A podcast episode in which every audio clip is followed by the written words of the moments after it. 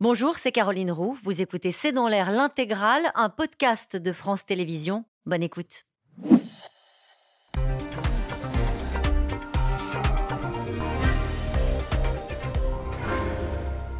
Bonsoir à toutes et à tous. Nous attendons vos questions SMS, Internet et réseaux sociaux pour alimenter notre discussion. Ce sont sans doute les deux images du jour. La première, celle de la raconte des grandes puissances au G20 à Bali.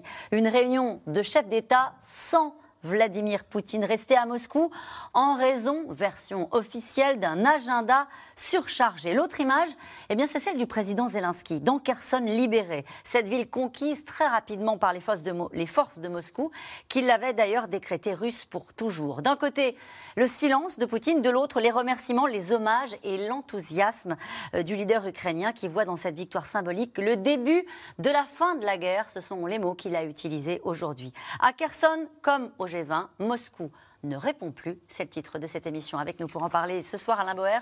Euh, vous êtes professeur de criminologie au Conservatoire national des arts et métiers. Vous êtes responsable du pôle sécurité et défense. Citons votre livre L'espionnage pour les nuls, publié chez First Edition. Armel Charrier, vous êtes éditorialiste en politique internationale à France 24. Annie de Menton, vous êtes euh, journaliste spécialiste de l'Ukraine. Vous avez été conseillère culturelle à l'ambassade de France à Kiev euh, jusqu'en 2001, correspondante permanente à Moscou pour Radio France jusqu'à 97. Je rappelle votre livre Ukraine, l'indépendance à tout prix, publié chez Buchet-Castel. Lucas Aubin, enfin, vous êtes euh, directeur de recherche à l'IRIS et auteur de Géopolitique de la Russie aux éditions de la Découverte. Bonsoir à tous les quatre.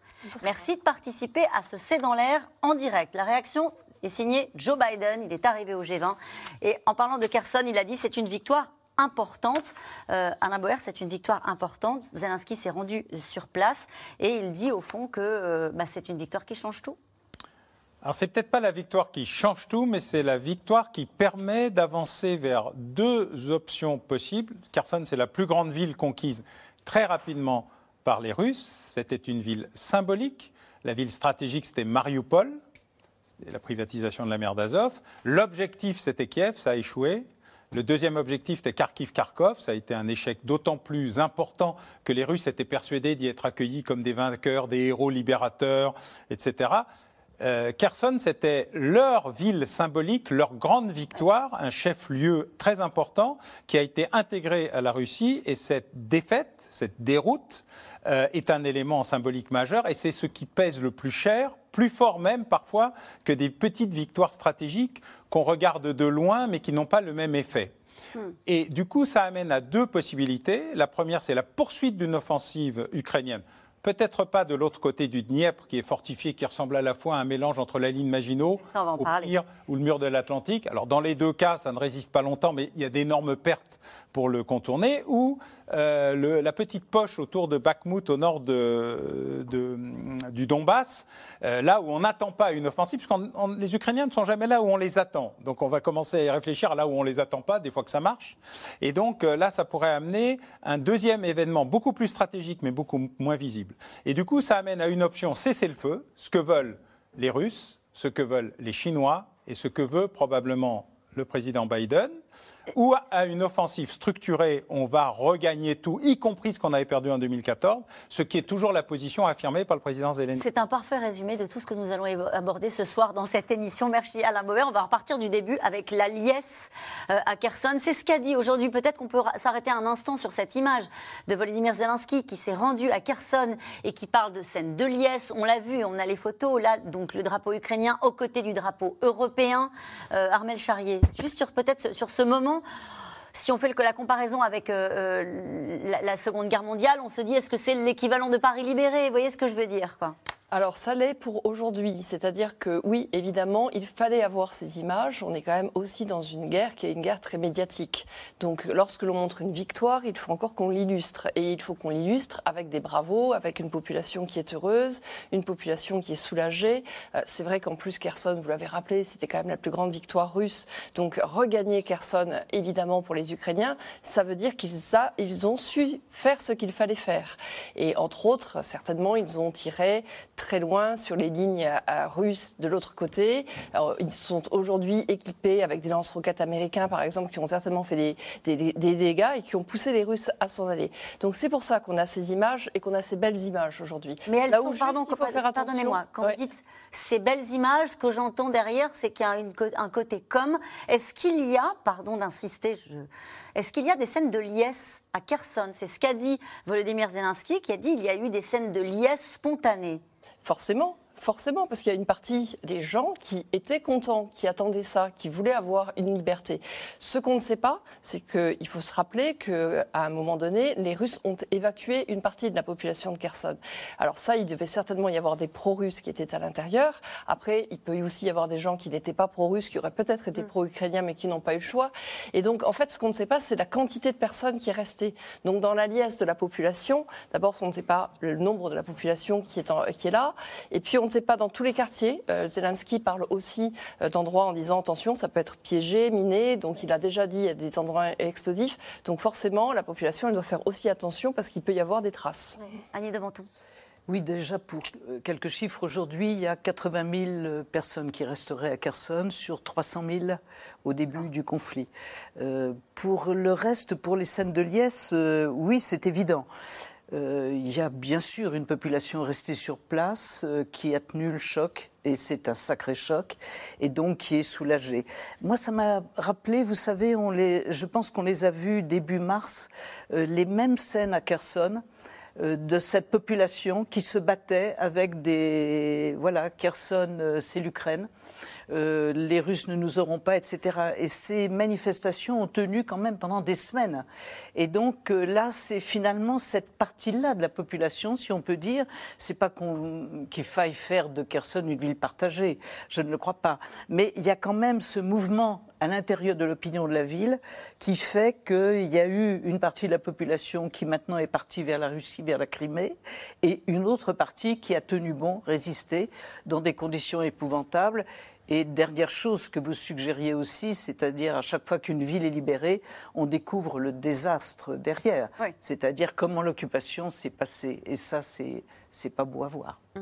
Avec le, désastre aussi sur les infrastructures. Hein, les infrastructures, mais aussi les scènes de torture, les prisons, les, enfin, toutes, euh, les pillages. Les, ils ont trouvé à certains endroits des machines à laver euh, que, les, que les Russes avaient abandonnées en partant. Enfin, des choses à la fois euh, grotesques et, en même temps tragiques. Mmh. Lucas Aubin, sur cette victoire de Kherson et sur le fait que Volodymyr Zelensky se rende sur place, je, précise qu'il y a eu effectivement cette déclaration, mais il, il a rendu hommage long longuement avec euh, un, silence, une minute de silence euh, euh, aux soldats et il a décoré les soldats qui ont permis la reprise de Kherson. Oui, bah, c'est ce que fait Volodymyr Zelensky depuis le début du conflit. En fait, il fait une communication en miroir à celle de Vladimir Poutine, c'est-à-dire que lui se met en action dans les rues, euh, dans les villes bombardées en Ukraine, dans les rues de Kiev quand Kiev est bombardé. Donc il se met en difficulté, mais il montre qu'il résiste pour donner l'envie à sa population, évidemment, euh, de résister aussi.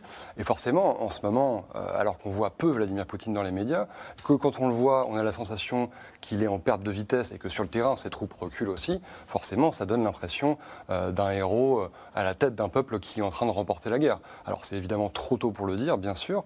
Euh, il y a une bataille de l'image. Euh, ce qui est intéressant, c'est que quand Kherson a été prise à l'époque euh, par les Russes, il n'y avait pas d'image de liesse, en fait. Il y en avait très peu, en tout cas. Aujourd'hui, même si c'est monté en épingle, il n'empêche qu'on a énormément de vidéos énormément euh, de, documents qui nous montrent que effectivement euh, la population qui est restée souhaitait cette libération, peut-être pas dans sa totalité, mais en tout cas euh, en partie. Donc on est dans une guerre de communication avec une réalité sur le terrain, à savoir que à l'est de l'Ukraine, effectivement, une minorité de la population russophone souhaitait peut-être rejoindre la Russie, mais une majorité encore aujourd'hui semble finalement être attachée à l'Ukraine. En tout cas, l'histoire se rappellera peut-être que le jour de la célébration par le président ukrainien de la libération de Kherson, Vladimir Poutine, lui, se dérobait euh, pour le G20 à Bali. Volodymyr Zelensky s'est rendu, on l'a dit aujourd'hui, dans cette ville que le Kremlin voulait russe pour toujours, avec la certitude que l'Ukraine avance vers la victoire. Mathieu Lignot et Nicolas Baudry-Dasson. Sous bonne escorte, mais avec le sourire. Volodymyr Zelensky visite la ville libérée de Kherson ce matin. Ici, le drapeau ukrainien flotte à nouveau depuis vendredi dernier. Le président ukrainien félicite ses troupes et célèbre une victoire majeure dans la guerre contre les Russes. C'est le début de la fin de la guerre, parce que vous voyez, notre armée est forte. Nous reprenons notre pays et nos territoires occupés pas à pas. Bien sûr, c'est difficile et c'est un long chemin. Difficile parce que cette guerre a emporté les meilleurs héros de notre pays.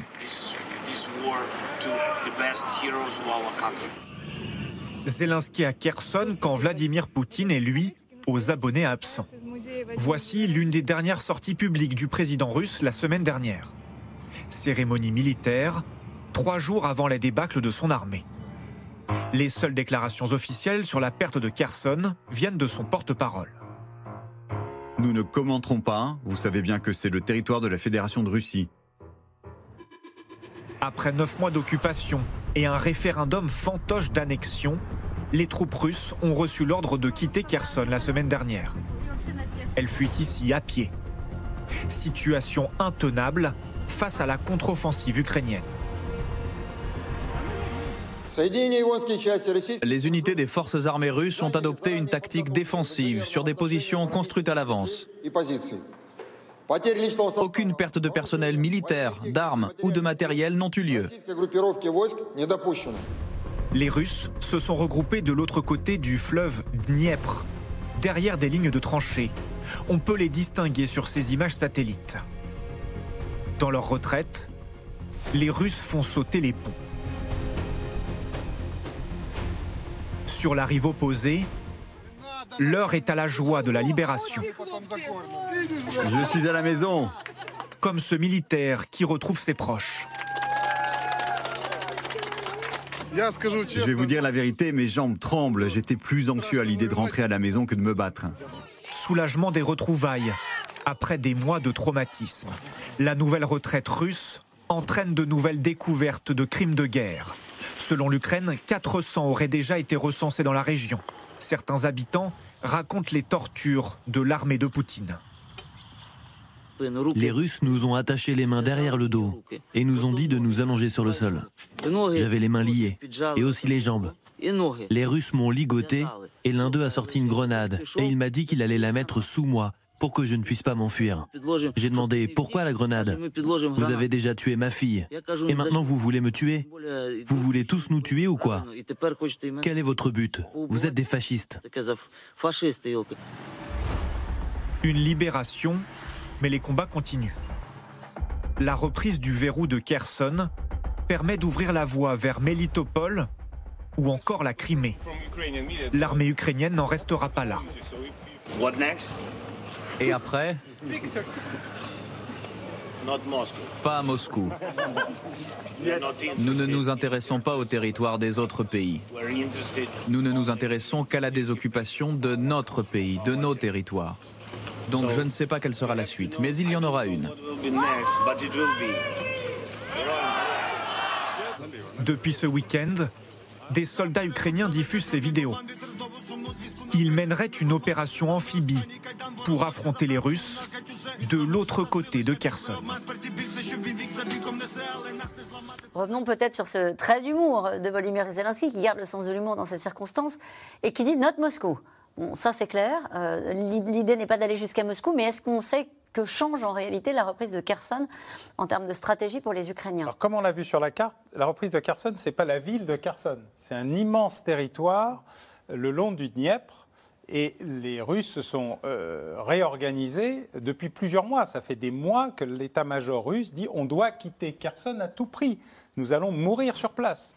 La, la puissance de la contre-offensive ukrainienne était telle que d'abord les troupes russes ont fondu comme neige au soleil et qu'en fait le seul argument qu'ils ont eu, c'est de bunkériser l'autre rive du Dniepr où ils sont. Et effectivement, le ils disent que c'est un repli stratégique. Hein, les oui, Russes, oui, on a entendu. Staline disait ça en expliquant le retrait désespéré de l'armée rouge après l'offensive hitlérienne de l'opération Barbarossa. Donc euh, il y a des constantes dans la communication officielle de l'armée euh, russe. Mais la vraie réalité, c'est que la ligne de défense des Russes, elle est immense. Elle est très longue.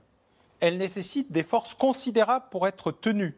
Euh, et ce n'est pas seulement euh, des bunkers de la ligne Maginot ou les fortifications du mur de l'Atlantique qui empêchent un débarquement ou un transport. Les unités, les forces spéciales sont capables d'être rapidement de l'autre côté en utilisant des brèches, une connaissance du terrain que les Ukrainiens ont et que les Russes n'ont pas. Il faut savoir que les forces russes en question, ce n'est pas comme à Donetsk ou Luhansk dans le Donbass, où ce sont des locaux. Il y a zéro locaux. Hmm. La plupart des collaborateurs ont fui et les autres n'étaient pas si favorables que ça, russophiles ou russophones peut-être, russophiles de moins en moins. Et donc l'ampleur de la ligne de défense est telle qu'elle a des failles et des brèches et des vulnérabilités. La question c'est, est-ce que ça va être d'abord la Crimée? Je ne pense pas parce que la Crimée c'est vraiment le point de bascule d'une autre, autre guerre. On va en parler. Si c'est euh, Mélitopol, Mariupol, c'est-à-dire recasser la, ligne qui permet la connexion entre la Crimée et le Donbass, pourquoi pas Ça a du sens, mais je pense que c'est surtout au nord du Donbass, là où on n'attend plus les Ukrainiens, là où il y a une forte offensive du groupe Wagner autour de Bakhmut, si je le prononce bien, qui euh, est l'élément majeur, car il y a une poche là. C'est où que les, euh, C'est où sur la carte? que, Au milieu. Là-haut, en haut à droite. En haut à droite, ok. C'est là où euh, les Ukrainiens euh, ont absolument besoin de montrer qu'ils sont capables de menacer Donetsk et Luhansk, les deux autres capitales régionales qui ont, elles, été prises quasiment depuis 2014. Je voudrais juste vous poser cette question peut-être avec vous, Armel Charrier. Une question de Bernard euh, qui, a, regardé la carte aussi, hein, à Paris. Le Dniepr, future frontière de l'Ukraine avec la Russie, est-ce que ça peut s'arrêter là? Si on avait vraiment des négociations et qu'il fallait absolument enclencher quelque chose, Peut-être, mais pour l'instant, les Ukrainiens sont dans une logique qui est plutôt une logique d'aller récupérer un peu de territoire. Donc, y compris ce que disait euh, Alain Bauer, y compris la Crimée Oui, y compris, y compris la Crimée. Alors la Crimée, c'est assez aléatoire. Euh, que ce soit dans le cœur ukrainien, que ce soit dans la volonté de Zelensky, oui. Ensuite, est-ce que c'est dans la volonté européenne et est-ce que c'est dans la volonté américaine? Ça dépend des moments. Au début de la guerre, euh, on n'était pas sur le fait de reprendre la Crimée. Il y a eu un moment donné où on a décidé qu'on suivait ce que voulait Zelensky. Et puis maintenant, on entend effectivement une petite musique qui fait dire la Crimée, euh, Poutine y tient trop. Et donc dans ces cas-là, on ira encore trop loin dans la guerre. Là, on arrive à l'autre étape. C'est-à-dire que du coup, c'est qu'est-ce que ça va coûter de continuer cette guerre? Vladimir Poutine a montré grosso modo que lui, il n'est pas dans une logique d'abandon de la guerre. C'est pour ça que votre question sur le Dniepr, elle est intéressante. Mais sa logique à lui, c'est de dire on continue à faire cette guerre en sachant qu'on arrive à l'hiver, donc on se rebascule un petit peu d'un autre côté. Et puis derrière, justement, on ne sait pas où est-ce qu'on va attaquer. On, avait, on a gagné un peu de, kilomètres en lâchant Kherson. Du coup, derrière, le, le combat de la rapidité entre les Ukrainiens et les Russes, c'est qui va redéployer ses forces au plus rapidement. Parce que les Russes, ils ont récupéré des soldats qui sont généralement des soldats aguerris dans cette guerre à Kherson, où est-ce qu'ils vont les basculer? Et les Ukrainiens, il faut qu'ils fassent de même. Parce que toutes ces positions, à un moment donné, elles vont se figer, mais elles vont de nouveau s'affronter. Et c'est ça, en fait, qu'on ne sait pas. Elles vont se figer pendant l'hiver? Elles vont se figer pour l'instant parce qu'on est dans la Rasputina. Et après, une fois qu'on sera dans l'hiver, ça sera davantage des sols gelés, ça sera de la neige et on est avec des gens qui savent combattre. Mais donc la question de Vladimir Poutine, on ne sait pas exactement, et c'est toute la difficulté, c'est qu'on sait mieux ce que veut Zelensky que ce que veut Vladimir Poutine. Et on ne sait pas si Vladimir... Est-ce que, est que, ça a du sens de se poser la question autrement et de dire on ne sait pas ce que peut Vladimir Poutine? On ne sait pas ce que peut Vladimir Poutine. Encore? Oui, oui, oui, mais derrière, on ne sait pas ce qu'il va mettre à disposition. Voilà, c'est ça. Oui, ça, on va en parler aussi dans un instant euh, avec vous, Annie de Banton, sur euh, ce qui peut se passer après euh, cette, cette victoire ukrainienne de, Kherson. Effectivement, on ne sait pas ce que peut Vladimir Poutine. Vous aviez raison de poser la question dans ce sens-là. je pense que du côté des Ukrainiens, ce qui est très important pour l'instant, c'est de, pour eux, marquer leur ampleur stratégique. C'est-à-dire de marquer leur pion sur l'intégralité de leur territoire de 91. Après, c'est autre chose. On entrera dans, une autre, dans un autre épisode. Mais pour l'instant, il n'est pas question de se replier, ni de geler, ni de s'arrêter dans un moment d'abord de grand élan, et puis une manière de montrer aux interlocuteurs, je dirais d'Est et d'Ouest, de quoi on est capable et jusqu'où on peut aller. Après, c'est un autre épisode dans lequel nous entrerons euh, prochainement sans doute. Est-ce qu'il a raison, le secrétaire général de l'OTAN? Les mois à venir seront difficiles, je pense que ça, euh, il a raison. Mais la deuxième partie de la phrase est intéressante. Nous ne, nous je vais y arriver, nous ne devons pas commettre l'erreur de sous-estimer la Russie. C'est-à-dire que lui a l'air de dire très bien euh, Kherson, mais euh, la suite peut comporter quelques surprises et peut-être quelques mauvaises surprises pour les Ukrainiens. Qu'en pensez-vous? Oui, tout à fait. Bah, ce qui est intéressant, c'est que Zelensky dit nous n'irons pas jusqu'à Moscou. En attendant, en prenant Kherson, ils prennent une partie du territoire russe selon la constitution russe. Donc ça, c'est la première chose et c'est très important. Vladimir Poutine a annexé ces territoires. Donc c'est-à-dire que là, on imagine qu'à l'état-major, euh, dans l'état-major russe, on discute sur comment reprendre ce territoire, parce que comment expliquer à sa population bah, que le territoire de la Fédération de Russie, l'intégrité de la Fédération de Russie a été violée, et pire que ça, euh, ne peut plus être contrôlé. Euh, Vladimir Poutine a expliqué depuis le début que si jamais ça devait être le cas, il utiliserait des frappes nucléaires. Pour le moment, il ne l'a pas fait. Euh, évidemment, on était dans l'ordre du bluff. Enfin, mmh. ne crions pas victoire trop vite, bien entendu. Mais en attendant, on sent bien que ça n'est pas à l'ordre du jour tout de suite. ça, c'est la première chose. Ensuite, pour la Crimée, est-ce que Zelensky pourra aller avec son armée jusqu'à reprendre la Crimée, c'est une autre paire de manches, tout simplement parce que depuis 2014, Vladimir Poutine a transféré une bonne partie de la population euh, ukrainienne, pro-ukrainienne qui était là-bas, du côté de Kiev, en tout cas, les a forcés à partir ou vivement encouragés. Les personnes qui sont restées étaient généralement pro-russes. Et quand elles ne l'étaient pas, euh, on voyait une population venue de Moscou, euh, une jeunesse de trentenaires souvent, qui cherchait justement à faire des affaires là-bas, parce qu'il y en avait des affaires après 2014. Moi, j'y étais euh, justement deux, deux, ans après l'annexion. Euh, clairement, les gens à qui vous parliez étaient pour la grande majorité pro-russe. Il n'y avait pas de débat, euh, de questions sur, sur ce sujet-là. Et en plus de ça, il faut imaginer un, territoire où il y avait des panneaux publicitaires à la gloire de Vladimir Poutine partout, donc 10 mètres sur 5, avec écrit euh, Krim Rassia la Crimée russe pour toujours. Donc ça, c'est ancré depuis 2014 dans l'esprit des populations criméennes. Je ne dis pas que tout le monde le pense comme ça, mais il faut imaginer qu'on est sur une propagande. Ça pas accueilli de la même manière? Probablement. En tout cas, il y aurait un, travail en amont à faire pour éviter justement potentiellement euh, un conflit plus douloureux entre potentiellement entre euh, bah, Criméens et euh, Ukrainiens. Annie de Monton, vous êtes d'accord avec ça, avec ce qui vient d'être dit? Oui, absolument, tout à fait. D'ailleurs, moi j'avais été en Crimée bien avant, bien sûr, avant la guerre, et déjà la Russie avait une force de propagande inimaginable. Mais l'autre point sur lequel j'avais envie de revenir, si vous en étiez d'accord, c'est le problème des transferts de population. Et ces transferts en ce moment se produisent en permanence. Euh, par exemple, il y a des familles euh, russes qui ont été transférées à Militopol.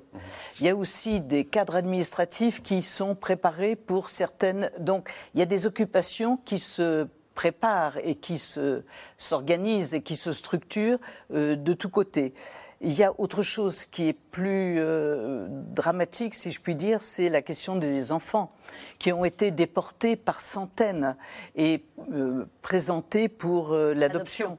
Donc là, on a des, une sorte de nettoyage ethnique, il faut peut-être employer ces mots-là quand même, qui est en train de se passer sous nos yeux et de façon très criante. Et c'est une préoccupation, à votre avis, des Occidentaux? C'est vrai qu'on en parle assez peu on en entend assez peu parler bah, Il y a eu un rapport d'Amnesty International. Oui, mais est-ce que, est que les, chefs d'État au G20 euh, vont porter ces sujets-là, à votre avis, comme étant prioritaires On parlera malheureusement quand beaucoup de dégâts auront déjà été faits.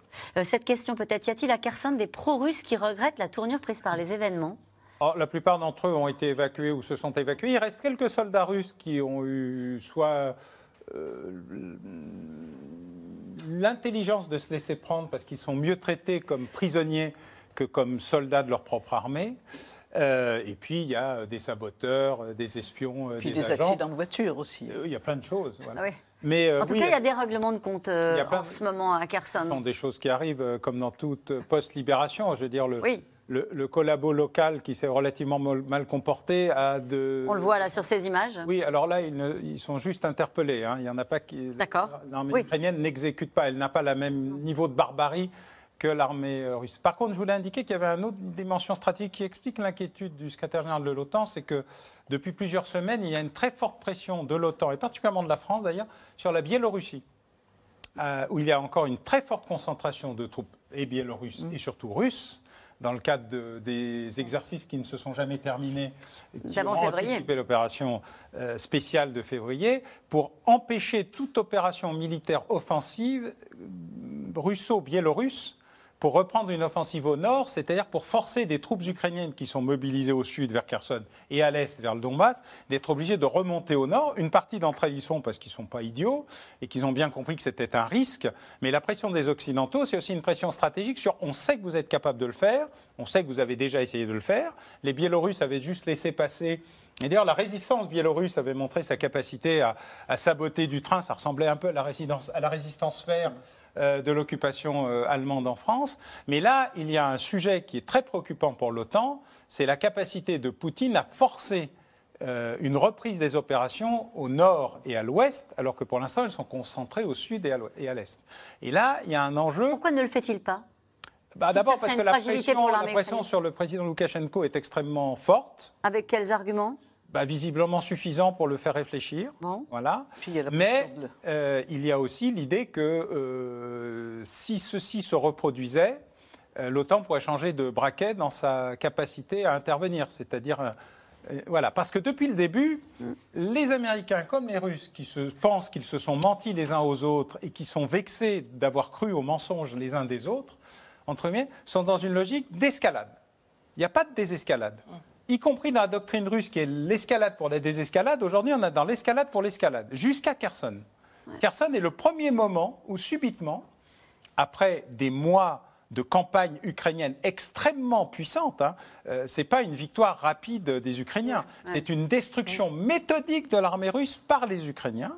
Il se passe quelque chose dans la tête des Russes. Est-ce que c'est une manœuvre est-ce que c'est l'ouverture vers un cessez-le-feu ou est-ce que c'est euh, on se prépare à faire autre chose ailleurs? Et ce que dit Poutine, c'est tout est ouvert et on est capable de faire autre chose. Ça voudrait dire qu'on pourrait se reposer la question de la fin de l'escalade, ce serait de la négociation, d'un ah, bah, cessez-le-feu. Est-ce que, est -ce que ça fait Chinois, partie? Les Russes ah, on va parler et des les Chinois, Américains mais, poussent à au cessez-le-feu. Parce que là, cet après-midi, le chef de la CIA a encore mis en garde hein, son homologue russe contre les conséquences d'un recours à l'arme nucléaire. Ce n'est pas totalement évacué non plus comme option. Non, mais la vraie question, c'est ils se sont rencontrés. Oui. C'est pas ce qu'ils se sont dit, c'est ils se sont parlé. Le ministre, les ministres de la Défense se sont parlé. Le conseiller Vous avez dit qu'ils se sont toujours parlé. Oui, mais là, ils le disent. Le conseiller à la sécurité nationale, D'accord va faire euh, bonjour, il euh, faut qu'on se cause. Il va à Kiev dire des choses à Zelensky et il dit des choses à son homologue, entre guillemets, c'est-à-dire à Patrouchev. il se cause, dit Alain Boers, ce qui, dans sa voix, est plutôt bon signe. Oui, parce que je pense qu'en fait, on a toujours des strates très différentes. C'est-à-dire qu'on peut passer d'une histoire à une autre. Euh, on sait que oui, il peut y avoir, on peut revenir en arrière, c'est pour ça qu'on n'exclut pas les questions du nucléaire, etc.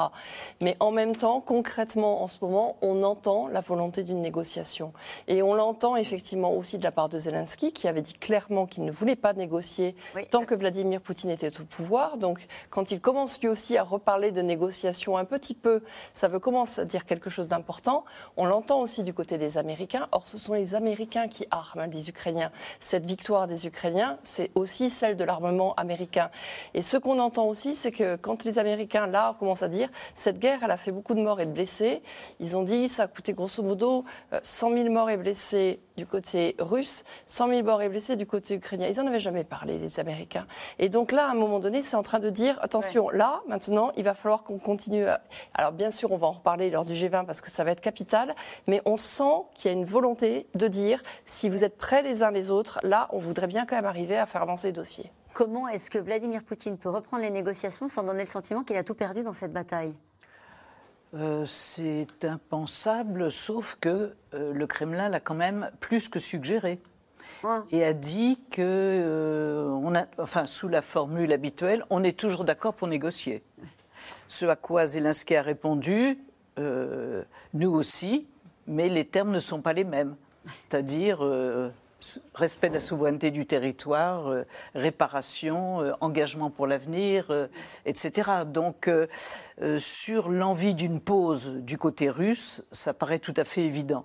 Sur le côté ukrainien, moi, je ne le sens pas du tout. Lucas Aubin Oui, euh, par rapport à Vladimir Poutine et au Kremlin, je pense qu'ils n'en sont pas à, leur première contradiction. En fait, euh, concrètement, il y a un double discours en Russie, il y a la réalité et la réalité du Kremlin. Et finalement, ce ne serait pas étonnant qu'il y ait un, changement de braquet à un moment donné de la part de Vladimir Poutine qui joue sa tête et qui, visiblement, ne peut plus avancer sur le terrain. Mais vous considérez que la reprise de Kherson marque un tournant euh, dans, dans, le rapport de force sur le terrain, dans, bah, même dans, cette, dans l'histoire même de, ce conflit depuis le 24 février? Je dirais que le, tournant, il a commencé il y a à peu près trois mois. En fait. Au moment où les contre-offensives ukrainiennes fonctionnaient sur le terrain, on a vu finalement une suite assez logique euh, de l'avancée des troupes jusqu'à cette reprise euh, il y a deux jours de Kherson, qui est évidemment un trophée de guerre très très important. Et, mais je pense que c'est globalement la dynamique. Il faut regarder sur le temps moyen, pas sur le temps court. Effectivement, oui, Parfois, c'est impressionnant. Quand, quand, Vladimir Poutine, euh, par exemple, on, se souvient, il y, a deux, trois, il y a deux ou trois semaines, Vladimir Poutine bombardait Kiev. À nouveau, on était dans une forme d'hystérie. Et c'est normal, c'est inquiétant, ça fait, ça fait peur, etc. Mais la réalité, c'est que sur le terrain, il y avait une avancée progressive des troupes ukrainiennes. Pour le moment, on va dans cette direction-là. Et donc, Vladimir Poutine va être obligé, à un moment donné, de, de, de, lâcher du lest. Je vous pose la question autrement. Est-ce qu'il y a une stratégie russe sur le terrain? On voit bien, et vous nous l'avez parfaitement expliqué, qu'il y a une stratégie ukrainienne avec, euh, avec des, des, des poussées militaires organisée avec la dernière sur Kherson. Est-ce qu'il y a une stratégie russe? Alors, je ne suis pas spécialiste Non, ça ne va pas échapper. Tout, ce que je peux dire, c'est qu'il y a la stratégie euh, du tout pour le tout. C'est-à-dire qu'en fait, ça fait à peu près un mois et demi que Vladimir Poutine mobilise euh, et Wagner euh, et les prisonniers russes qui sont justement dans les geôles de Sibérie, etc., qu'il cherche finalement à, à, mobiliser partiellement, mais en fait, mobiliser totalement sa population dans l'effort de guerre. Le problème, c'est que l'organisation ne suit pas, la logistique ne suit pas non plus, et qu'il n'y a pas eu cet effet ce, déclic qu'il attendait sur le terrain. Euh, pour le moment, l'armée russe mobilise, enfin, Vladimir Poutine mobilise l'ensemble de sa population, mais l'armée russe, elle, continue de reculer. Donc, on est face à un échec pour le moment. Vous avez parlé des commandos Wagner. On connaît de lui son surnom, le cuisinier de Poutine. Sa brutalité, ses milices en Afrique comme en Ukraine, ses méthodes de recrutement dans les prisons russes pour grossir les rangs des commandos Wagner. Evgeny Prigogine est sorti de l'ombre pendant euh, cette guerre, celui que les États-Unis appellent l'agent du mal. Penserait-il à l'après-Poutine Élément de réponse avec Romain Besnénou et Michel Bouilly.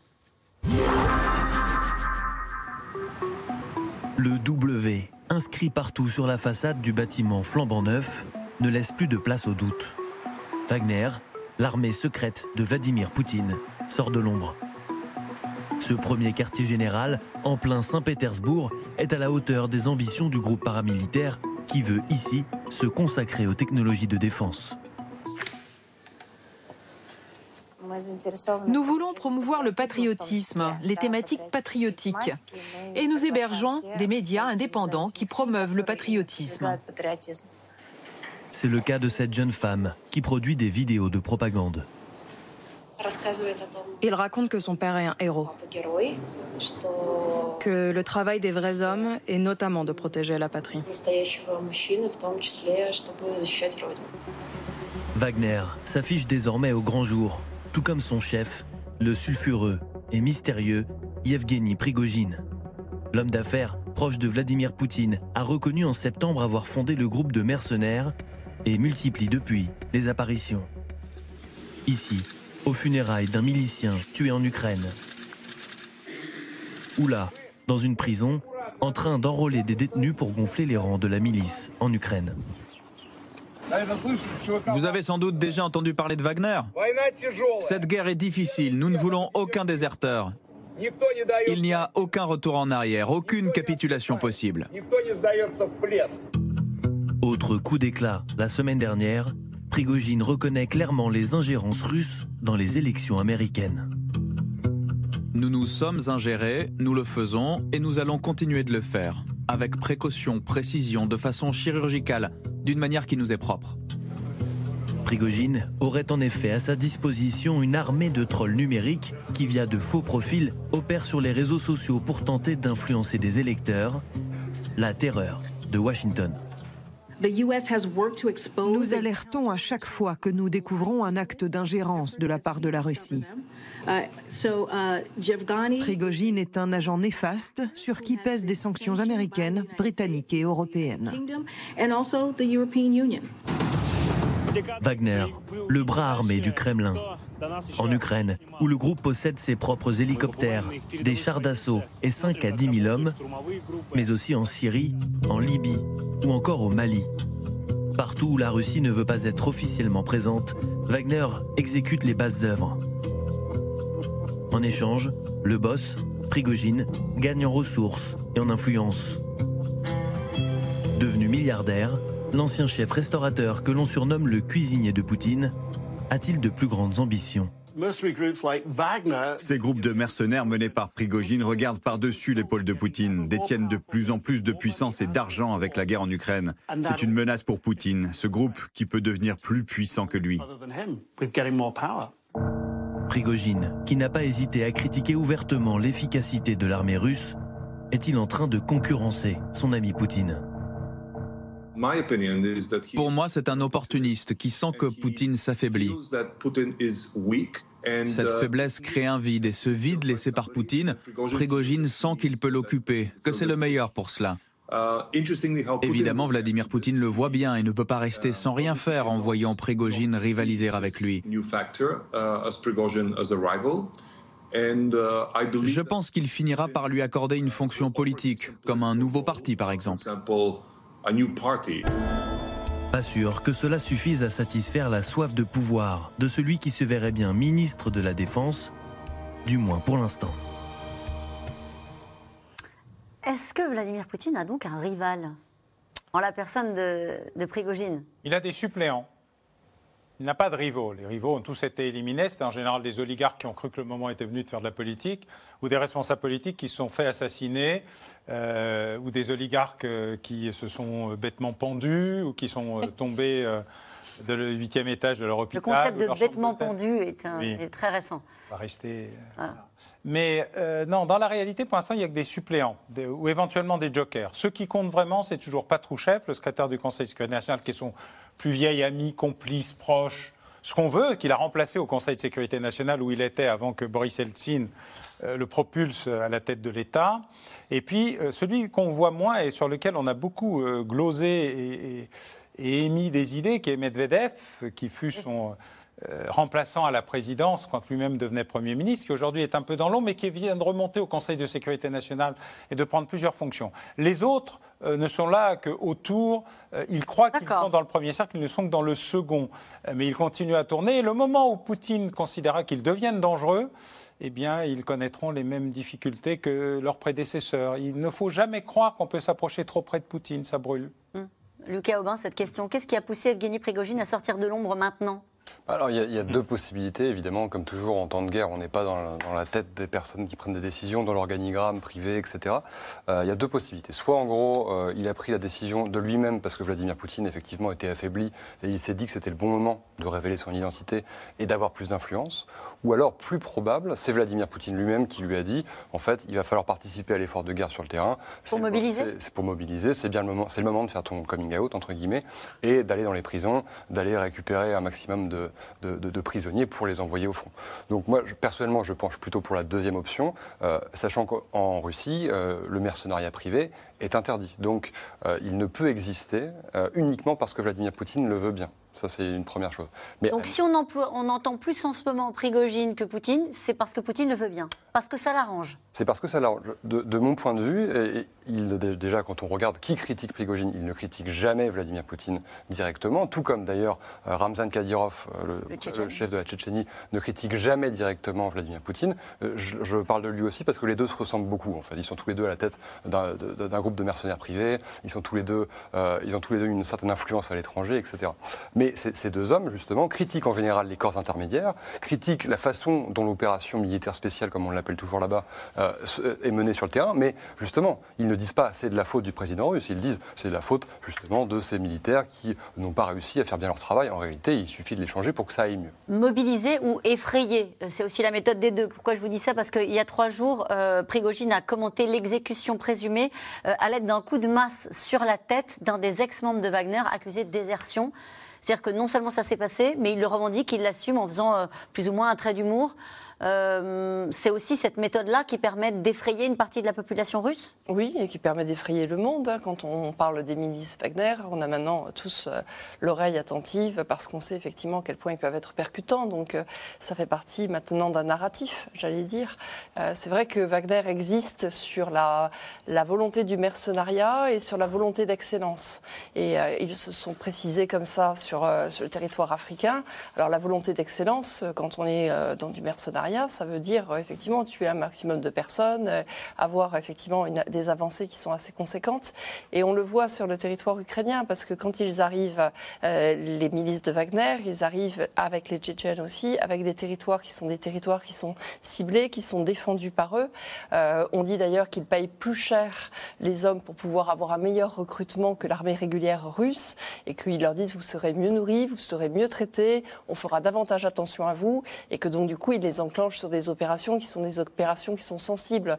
Donc le fameux tout le nœud de Barkmout dont parlait, euh, vous parliez tout début d'émission, c'est effectivement eux qui le prennent et certainement aussi une émulation qu'on ne, connaît pas mais qui est entre eux pour dire est-ce qu'on arrive plus rapidement, est-ce qu'on est plus opérationnel, etc.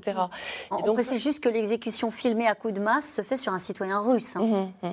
Déserteur, mais euh, citoyen russe, qui oui, mais parce que dans ces cas-là, ça veut dire, vous savez, les Russes, à un moment donné, quand il y avait eu, à un moment, euh, il y avait eu euh, des enlèvements euh, qui avaient été faits au Liban sur des personnes russes, on se souvient toute cette époque parce que c'est dans les années 80, ils avaient dit, de toute manière, nous, on ne va pas payer pour nos ressortissants. Et donc, ils avaient menacé les familles en disant, vous dépaissez les nôtres, c'est pas un problème. Donc, c'est une position qui n'est pas une position surprenante. Mm. Après, ce qui peut être surprenant, c'est le monde du 21e siècle. C'est-à-dire que vous avez ça sur des vidéos, vous vous avez ça sur des, sur des réseaux sociaux, on puisse en parler autour de la table, etc. Parce que normalement, cette brutalité, quand on les voit dans les téléfilms, dans les films, etc., elle existe, mais on n'est pas assis autour d'une table pour la commenter. Mm, mm. Annie de Banton, sur euh, le, personnage d'Evgeny Prigogine et puis surtout sur euh, le rôle qu'il joue en ce moment même euh, en Ukraine aux côtés de l'armée régulière. Oui, c'est quand même très troublant. Euh, moi, je dirais, il y a une chose qui m'a frappée dans le reportage, c'est que Prigogine parle de médias indépendants. Tout au moins, une des personnes qui travaille dans son officine dit qu'il faut faire des médias indépendants euh, euh, pour le patriotisme. Et là, ça ressemble un peu à ce que vous ébauchiez, c'est-à-dire un peu la route secours idéologique de, de, Poutine qui nous a répété que tout ça était pour la Grande Russie et qu'il fallait la fortifier.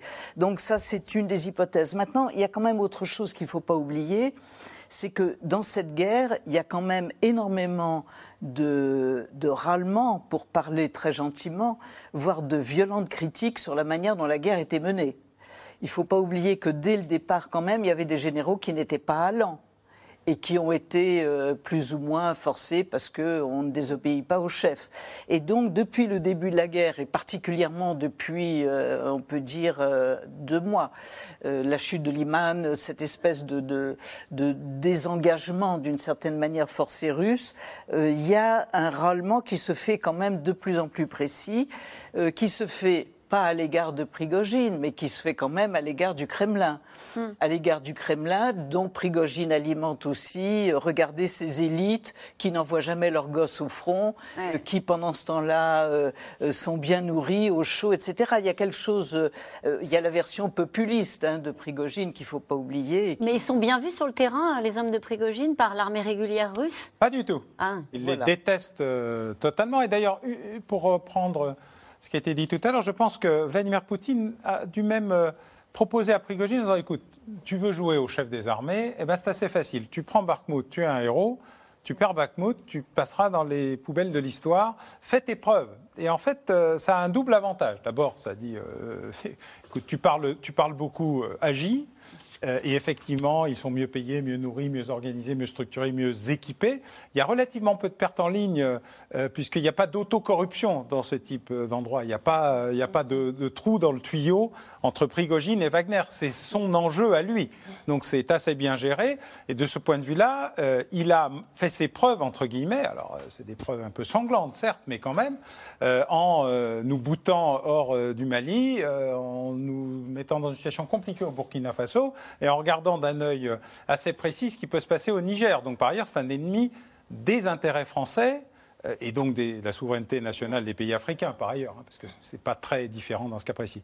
Et donc, un, je pense que Vladimir Poutine lui a dit qui tout double. Euh, donc, euh, à la fois, vas-y et montre ce que tu peux faire, ce qui, prouve, ce qui met les, les armées et l'armée russe qui a été directement critiquée par Prigogine dans un état de mais qui tu es toi, tu n'es même pas militaire, d'où tu sors, vendeur de hot dog qui donne des ordres à des généraux, ça ne se fait pas et euh, le fait qu'il a des résultats sur le terrain. Alors, il a pris trois villages ici, deux là, mais... Il veut faire des fortifications dans deux régions de Russie frontalières de l'Ukraine, il a dit ça. Oui, bien sûr. C'est, voilà. Il, est, il est devenu le défenseur, mais aussi, il est à la fois à la défense et à l'offensive. Alors, ce qui est intéressant, c'est qu'il fait les deux en même temps, mais avec cette capacité de démonstration de sa puissance et de sa force et de sa violence.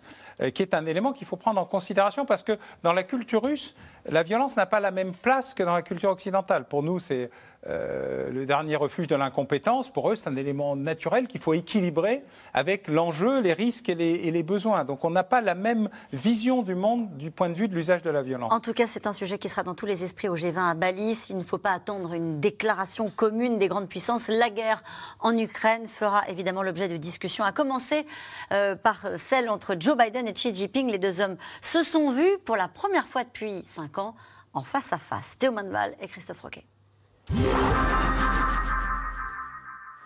C'est la première fois qu'ils se rencontrent en tant que chef d'État et leur premier échange tout court en face à face depuis plus de cinq ans. La poignée de main entre Xi Jinping et Joe Biden était attendue, le contenu des trois heures d'entretien aussi. Nous partageons la responsabilité de montrer que la Chine et les États-Unis peuvent surmonter leurs différends d'empêcher que la compétition ne se rapproche du conflit et de trouver des moyens de travailler ensemble sur les problèmes urgents de ce monde. Parmi les problèmes urgents de ce monde, la guerre en Ukraine.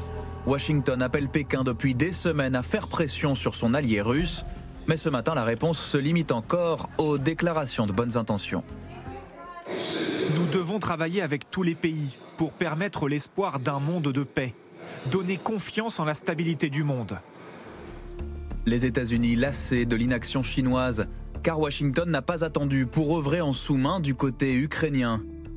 Convaincu que pour que la guerre s'arrête, Kiev doit lâcher du lest. Il y a dix jours, le Washington Post révélait que les autorités américaines ont discrètement demandé à l'Ukraine d'envisager une reprise des pourparlers l'administration Biden encourage secrètement les dirigeants ukrainiens à se montrer ouverts à des négociations avec la Russie et à revenir sur leur refus de participer à des pourparlers tant que le président Poutine n'est pas renversé. En parallèle de plusieurs déplacements en Ukraine, le conseiller sécurité de Joe Biden mènerait aussi des discussions confidentielles avec l'entourage de Vladimir Poutine pour maintenir le contact, même si officiellement, la position est claire. Cette guerre pourrait être arrêtée très facilement. La Russie a décidé de la commencer, la Russie pourrait décider de l'arrêter en cessant son attaque contre l'Ukraine. C'est précisément ce qu'elle devrait faire selon nous. Alors Joe Biden obtiendra-t-il de Xi Jinping l'envoi d'un message au Kremlin? Pékin aurait au contraire fait pression sur l'organisation du G20 pour que la guerre en Ukraine ne soit pas mise au centre des discussions. Jusqu'ici, la Chine n'a jamais condamné Vladimir Poutine, se bornant à des appels distants à la négociation. Il est impératif de pousser la Russie et l'Ukraine à ouvrir la porte d'un accord politique le plus rapidement possible, d'inclure leurs préoccupations légitimes respectives dans les négociations et de mettre toutes les options viables sur la table. Autre sujet de confrontation directe cette fois, Taïwan. Joe Biden a dénoncé aujourd'hui le comportement agressif de la Chine envers l'île revendiqué par Pékin. En septembre déjà, il avait promis un soutien militaire direct. Souhaitez-vous intervenir militairement pour défendre Taïwan en cas d'invasion? Oui. Vraiment? Nous avons pris cet engagement. L'idée d'une prise de Taïwan par la force n'est tout simplement pas envisageable. On ne peut pas disloquer la région tout entière par une action similaire à ce qui s'est passé en Ukraine.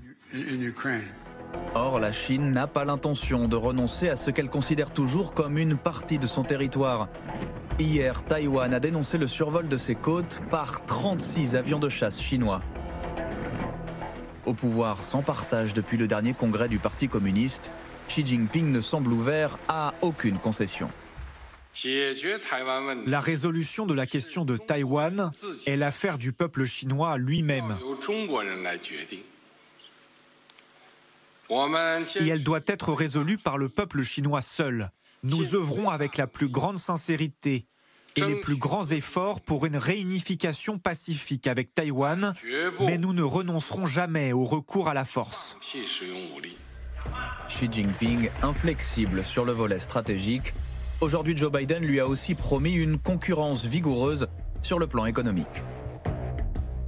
Armel Chari, on n'a pas encore eu forcément tout le détail de la discussion entre les deux hommes, mais euh, est-ce que Xi Jinping peut aider euh, j'allais dire, à obtenir au moins un cessez-le-feu. Euh, est-ce qu'il est, qu'il est un faiseur de paix dans ce dossier-là, dans ce dossier-là, Xi Jinping? Il n'est certainement pas un faiseur, mais il participe. Et donc, du coup, il est une pièce importante. Euh, parce que, d'une part, il parle avec Vladimir Poutine, oui, que donc du coup il y a un rapport qui se met là. Et puis parce que dans cette guerre avec l'Ukraine, il y a aussi l'enjeu américain-russe et l'enjeu américain-chinois. La les États-Unis ont considéré qu'ils allaient venir en aide de l'Ukraine pour les questions de démocratie en s'en prenant à Vladimir Poutine. Ce faisant, ils acceptaient de remettre un peu à plus tard la confrontation directe qu'il pouvait y avoir avec la Chine. Et aujourd'hui, clairement, même si les deux hommes sont en train de se parler, ils savent qu'ils seront les ennemis de demain. Ils seront les ennemis militaires, ils seront les ennemis économiques de demain. Et donc les, Américains ne peuvent pas être trop affaiblis s'ils viennent à parler avec les Chinois. Donc du coup, eux, ils doivent avoir une bonne économie, ils doivent aussi avoir des armes ces armes, ce fameux stock stratégique américain, on est un peu en train de puiser dedans lorsqu'on est en train de nourrir la guerre en Ukraine. C'est ça qui inquiète les Américains. C'est de se dire si on arme trop, si on donne trop d'argent aux Ukrainiens, on s'affaiblit nous-mêmes. Et en plus, nos armes qu'on a mises sur le sol européen, elles peuvent passer entre les mains des Russes, qui peuvent ensuite les revendre aux Chinois, qui pourraient les copier et qui ensuite, du coup, s'en serviraient contre nous. Ce que j'essaie de comprendre, c'est est-ce que ce G20 peut aider à avancer sur le dossier ukrainien. Il n'y aura pas de déclaration commune, on le sait, avant même le début du, G20 Il n'y aura pas de déclaration commune, mais ce qui va être intéressant, c'est ce qui se passe justement euh, dans les déclarations qui sont informelles, dans les intérêts bien compris des uns et des autres. Que les Américains disent on est prêt peut-être à lever un peu le pied, que derrière les Chinois disent nous on a besoin du commerce mondial, on a eu des années Covid, on a besoin aujourd'hui de commercer, on n'a plus besoin d'être associé avec quelqu'un qui et euh, il y a une défaite en parlant de Vladimir Poutine. Et en fait, tout ça est assez fin, mais c'est ça qui est en train de s'entremêler. je crois que c'est une partie d'échec à trois, et il se trouve que pour une fois, les Américains et les Chinois ont décidé qui serait le troisième, qui serait éliminé, et qui permettrait qu'il ne resterait que deux joueurs à la fin, qui s'affronteraient. Ils ont décidé d'éliminer les Russes. Les Chinois, avec euh, beaucoup de perversité, en les affaiblissant et en les laissant partir dans une guerre dont ils pensaient qu'ils ne pourraient pas la gagner, hum et qui leur permettait d'acquérir des matières premières, des livraisons, des céréales pas chères, y compris en regardant d'une manière assez visible des territoires qui leur paraissent essentiels à leur propre expansion économique et euh, géopolitique. Les Américains, parce qu'ils se sont dit, on a fait une tentative, on ne les a pas déchiquetés la dernière fois après la chute du mur de Berlin, on a eu tort, et donc maintenant il faut s'en débarrasser. Les deux ont donc décidé d'éliminer le troisième. C'est ce qui est en train de se passer. D'ailleurs, il n'est pas venu. D'ailleurs, il n'est pas venu. Mais c'est pour ça qu'il n'y est pas allé, parce que le rêve de Vladimir Poutine, c'était d'avoir un sommet Poutine-Xi Jinping qui aurait équilibré un éventuel sommet Xi Jinping. Or, Xi Jinping n'a pas voulu. Donc il a déjà perdu. Sur Au G20, il a déjà perdu. Ben, c'est sa défaite. C'est-à-dire que le monde alternatif qu'il voulait créer, avec les deux déclarations avant et après les Jeux Olympiques de Pékin sur le thème, eh bien, il y a un monde alternatif. La vraie démocratie, c'est la Russie, la Chine et tous ceux qui n'ont pas voté les sanctions, les abstentionnistes, les non-alignés, les pays du Golfe, les Africains, etc. Cette illusion vient de se terminer pour Vladimir Poutine. Par contre, elle reste ouverte pour la Chine. La Chine est en train de démontrer qu'elle a gagné sur le plan économique, qu'elle vient de liquider, en accord avec les Américains, qui pour une fois sont d'accord avec quelque chose, on vient d'éliminer le numéro 3, il n'y a plus d'enjeu. Ça va prendre le temps que ça va prendre, on fera un cessez-le-feu, et puis on fera l'étouffeur ottoman à la fin. On t'aime tellement qu'on t'étouffe. Mais il restera ensuite la confrontation finale, et c'est ce qu'ils sont en train de faire. Taïwan? Alors, Taïwan, le président Xi Jinping a dit dans son discours, d'ici 2030, cette affaire sera réglée. Point. Il n'a pas dit ça pourrait être réglé ou on pourrait discuter. Il a dit c'est comme ça, c'est chez nous, c'est à nous. Euh, alors on ne va pas discuter des arguments pour savoir à qui c'est, mais sur le fond, il n'y a pas de doute sur sa volonté. Juste un mot sur, euh, avec vous, Lucas Aubin, sur la version officielle, mais vous avez déjà un peu répondu. Euh, il a dit, euh, Vladimir Poutine, je ne peux pas, j'ai un agenda surchargé.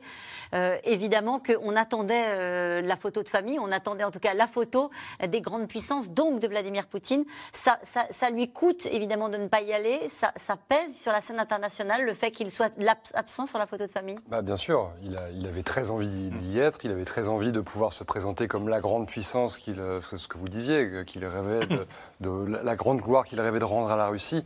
Évidemment, euh, actuellement, ça n'est pas le cas et c'est même l'inverse qui, se passe sous nos yeux. Après, euh, on peut aussi nuancer en se disant que euh, malgré tout, les BRICS, l'OTSC, la CEI sont autant d'organisations. Les BRICS, la TSC et la CEI, il faudra nous aider quand même à un moment donné. En, clair, les pays, les pays du Sud, les pays émergents. Du, pays émergents, du Grand Sud, le Brésil, l'Afrique du Sud, etc., etc., cherchent à créer des alliances depuis à peu près le début, le milieu des années 2000. Malheureusement, pour le moment, elle n'y arrive pas, en tout cas malheureusement pour elle, mais elle pourrait se positionner un jour comme un contre-pouvoir efficace euh, à l'échelle internationale. Et je rajouterais euh, un élément qui est à mon avis important, c'est que la Chine a tout intérêt à ce que la guerre s'arrête en Ukraine parce que cette guerre donne beaucoup plus de pouvoir aux Américains que les Chinois le souhaitent, en fait. Et ça, c'est un vrai problème parce que, on, le rappelle, mais la Suède et la Finlande sont candidats pour intégrer l'OTAN. Euh, aujourd'hui, euh, l'économie américaine se porte globalement bien et, euh, la, Chine ne peut plus, en fait, faire des partenariats aussi bien avec les, Européens qu'avec les Russes et avec le reste de la planète comme elle le faisait avant. Donc il y a, y a cette difficulté-là. La Chine se rêve première puissance de la planète d'ici 2049 pour fêter le centenaire de la révolution maoïste. Euh, pour le moment, elle semble un peu exclue du grand jeu qui est géré, entre guillemets, par les Occidentaux.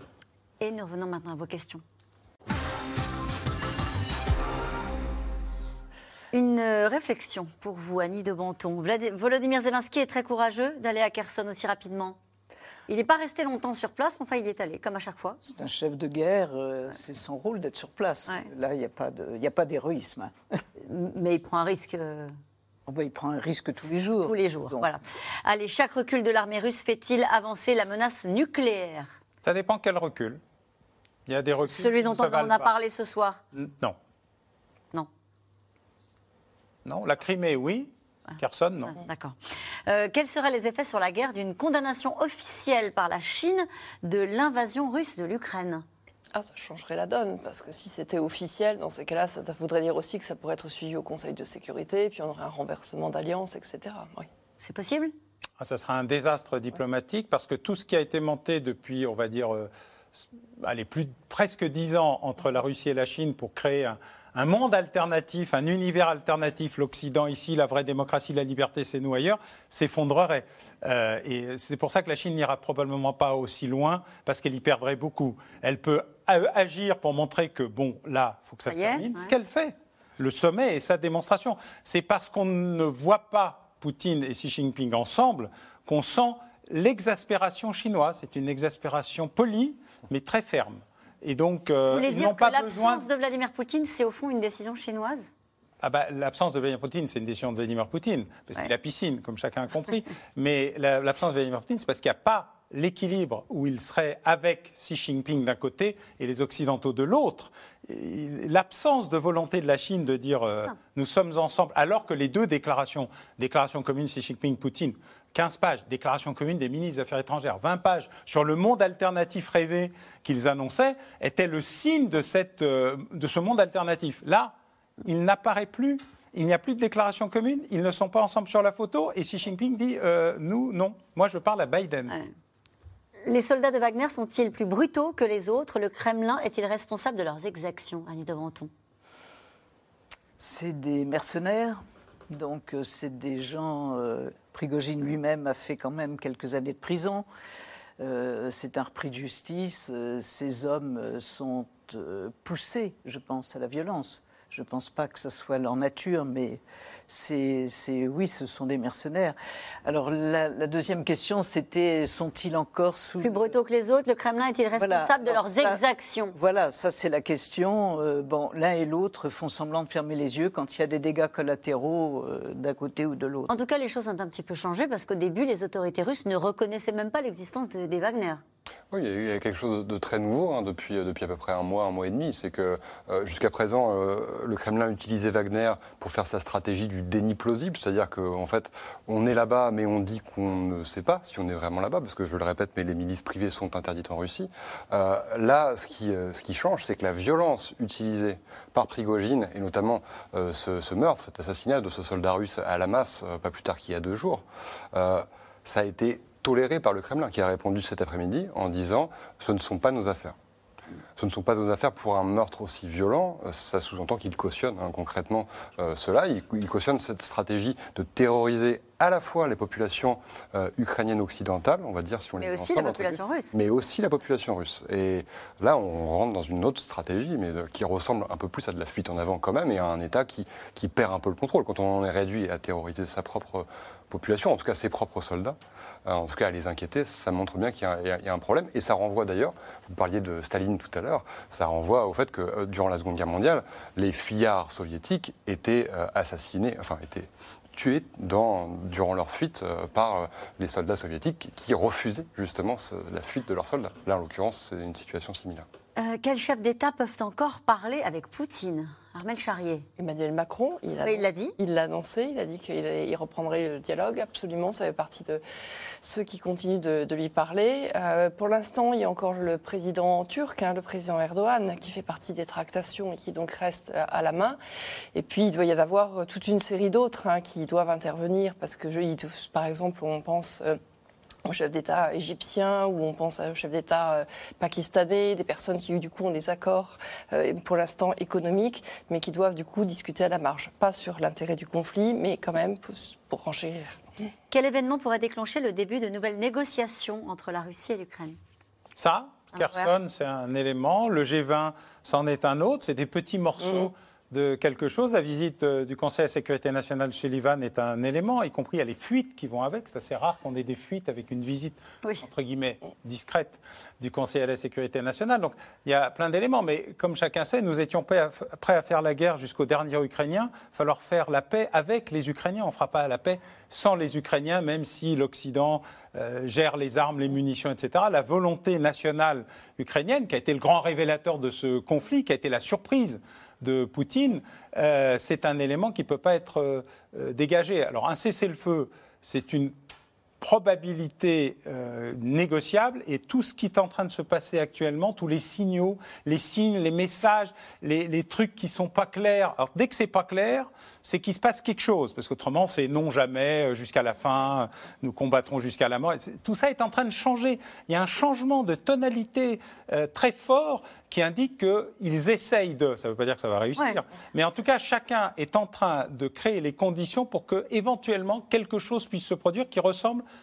à une table de négociation, probablement chez M. Erdogan, comme ça a été indiqué euh, tout à l'heure. Annie de Menton, juste pour faire écho à ce que dit à l'instant Alain Bauer, qui a commencé euh, à l'instant ses, propos en disant que le sujet, c'est le sentiment national ukrainien. On a bien compris en voyant le reportage tout à l'heure que la presse américaine disait euh, dans l'ombre, les Américains essaient de dire aux Ukrainiens, bah, va falloir peut-être lâcher l'affaire.